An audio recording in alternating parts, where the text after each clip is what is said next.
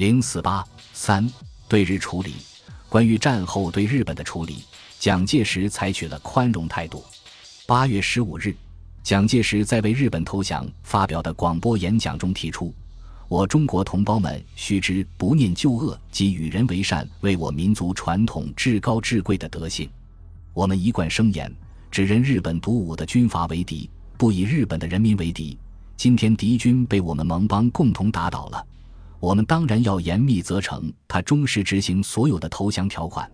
但是我们并不要企图报复，更不可对敌国无辜人民加以侮辱。我们只有对他们为他的纳粹军阀所愚弄、所屈迫而表示怜悯，使他们能自拔于错误与罪恶。要知道，如果以暴行答复敌人从前的暴行，以奴辱来答复他们从前错误的优越感，则冤冤相报，永无终止。绝不是我们仁义之师的目的，这是我们每一个军民同胞今天所应该特别注意的。这就是被称之为以德报怨的战后中国对日政策。在战后对日处理问题上，国民政府基本实行了这个政策。应该说，与日本侵略者在中国烧杀抢掠的残暴政策相比，作为一个战胜国的中国战后对日政策确实相当宽容与宽厚。蒋介石之所以这样做，表面上的理由虽然冠冕堂皇，显示胜利者的与人为善和仁义之师，实际的目的亦则是企图尽可能平稳地处理日本投降问题，以免干扰他对战后中国其他更紧迫问题，尤其是国共关系问题的处理；二则是希望在接收问题上得到日本的合作，成为减少接收阻力的策略和手段。不使其因别种原因而投向中共方面；三则将以体会到美国对日态度因国际局势的变化而与对德态度不同，因而在此问题上与他最希望得到支持的美国保持一致。为了体现以德报怨政策，当时对于在华已经放下武器的日本军队，不称战俘而称徒手官兵，并保持了原有的部队指挥体系，集中于各地设立的集中营内。由各战区设立的战俘管理处集中监视、教育、管理，等待遣返。原日本中国派遣军总司令部改称中国战区日本官兵善后总联络部，并中国陆军总司令部的命令，办理日军投降后之一切善后事宜。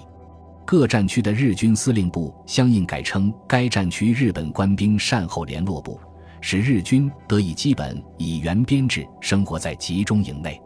在这些集中营里，除了少数执勤人员外，不得携带任何武器，非经允许不得外出。如有逃亡者，应予追捕法办，接受中方的教育，清算军国主义毒害，灌输民主和平意识，并从事一定的体力劳动，主要是修复交通通讯设施和战时被毁工程。对于中国境内的日本侨民，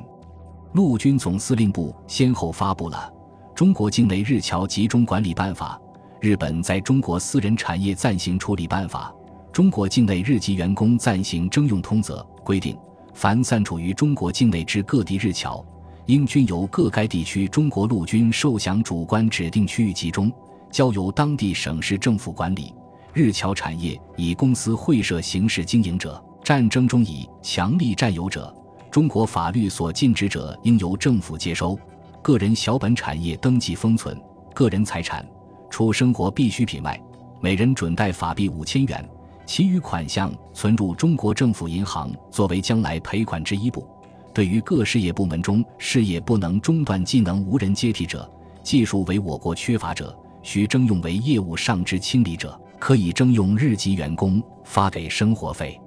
一九四五年十月二十五日至二十七日。中美双方在上海举行第一次遣返日俘日侨会议，制定了中国战区日本官兵与日侨遣送归国计划，决定中国战区日俘日侨的遣返由中国政府负责，日俘日侨的运输自内地至集中地由中方承担，自集中地至日本由美国第七舰队和日本航运管理处提供运输船只，运输规模为每月十五万人。一九四六年一月五日。中美在上海召开了第二次遣返会议，二月六日，在东京召开了中国战区遣送会议，确认了中美双方先前的安排。军调部成立后，在遣返华北日浮日侨方面被赋予了特别的使命，他们可以根据情况安排运输及登船次序，保证被遣返者沿途的物品供应。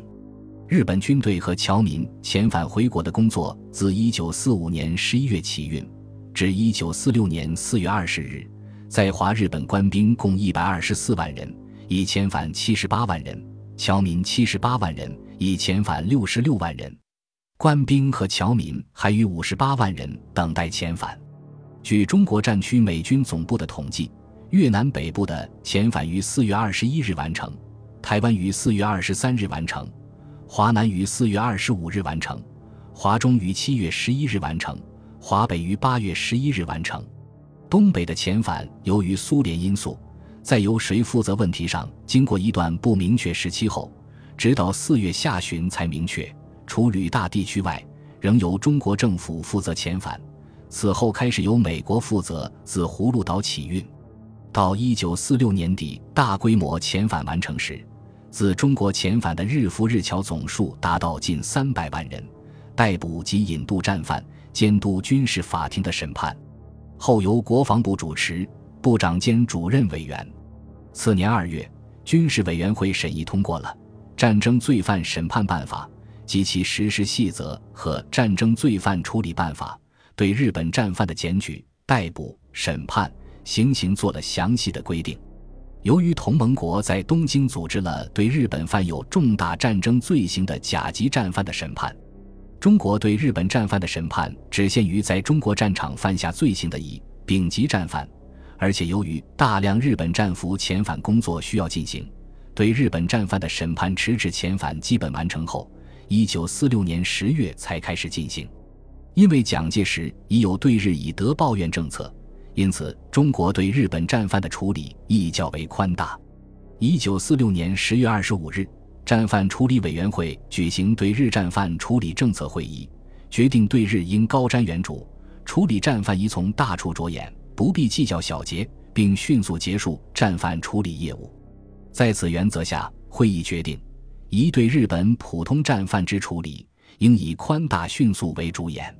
已居战犯，先于本年底审理。若无重大罪证者，予以不起诉处分，释放遣送返日。业经判刑之战犯，移交日本内地执行。其余战犯案件审查，应于一九四七年六月底结束。而日本战犯案件，送经联合国战罪审查委员会远东及太平洋分会审查通过者，应即行逮捕；其已回日本者，应与盟军总部接洽引渡之。三与南京及其他各地之大屠杀案有关之重要战犯，应从严处理。四在远东国际军事法庭审判中之战犯，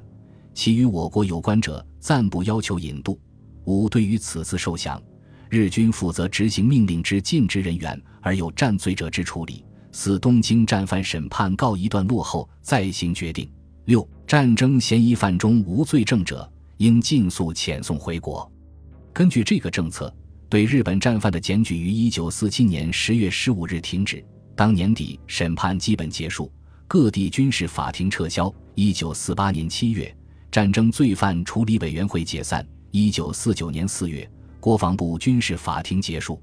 日本战犯的拘押和审理，由国防部在全国成立十处战犯拘留所及军事法庭进行。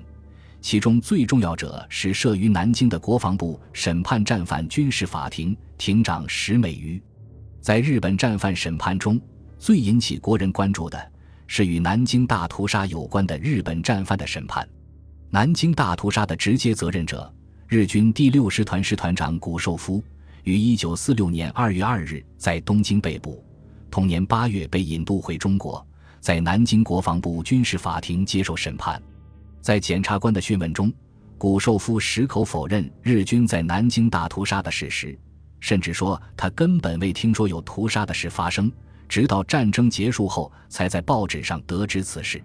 然而，谷寿夫的抵赖掩盖不了写的事实，在大量有力的人证物证面前，谷寿夫不得不承认南京大屠杀的存在，但是他又将责任推到其他部队身上，辩称我师团于入城后未及即行调转。故无任何关系，并一再上书陈诚、白崇禧等人，要求宽严公审。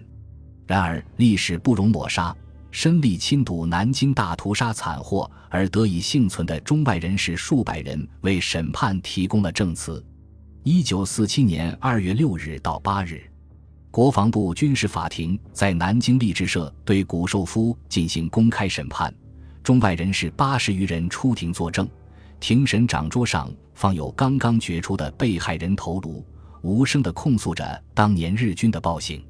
三月十日，军事法庭在判决书中指称，谷寿夫以残酷行为加诸徒手民众与父无辜妇孺，穷凶极恶，无与伦比，不仅为人类文明之重大污点，即窥其心术之险恶，手段之毒辣，遗害之惨烈，亦属无可金权，应予科处极刑，以昭炯戒。判决谷寿夫在作战期间共同纵兵屠杀俘虏及非战斗人员，并强奸、抢劫、破坏财产，处死刑。谷寿夫申请复审被驳回。四月二十六日上午，谷寿夫在南京被绑赴雨花台刑场，就在他当年指挥部下屠杀之地被执行死刑。是日，南京市民万人空巷，争夺谷寿夫的最终下场。南京大屠杀期间，一次屠杀我同胞数百人的第六师团中队长田中军吉，以杀人比赛闻名的第十六师团小队长向井敏明、副官野田义，已于一九四七年十一月自日本被引渡回中国受审。一九四八年一月二十八日，田中军吉、向井敏明、野田义三人因共同连续屠杀俘虏及非战斗人员，在南京雨花台被执行死刑。南京大屠杀期间的南京日军最高指挥官、华中派遣军司令松井石根，经东京同盟国军事法庭审判，认定他既有义务也有权利统治他自己的军队和保护南京的不幸市民。由于他代乎这些义务的履行，不能不认为他负有犯罪责任。一九四八年十一月十二日，松井石根被判处绞刑。据中国参加东京审判的梅汝敖法官回忆，松井石根在两年多的受审过程中，一直装出一副懊丧、忏悔的可怜相。在最后一庭宣布对他判处绞死刑时，他吓得面无人色，魂不附体，两足瘫软，不能自知。后有两名撞见宪兵用力挟持，使得一步走出法庭，其当年的不可一世荡然无存。十二月二十二日。松井石根在东京被执行死刑，杀人者终必覆灭。松井石根、谷寿夫等人的下场，体现了人类正义道德的胜利，终使我南京被害数十万同胞地下冤魂得以稍位于万一。正如梅汝敖法官所言：“我不是复仇主义者，我无异于把日本帝国主义者欠下我们的血债写在日本人民的账上。”但是我相信。忘记过去的苦难，可能招致未来的灾祸。本集播放完毕，感谢您的收听，喜欢请订阅加关注，主页有更多精彩内容。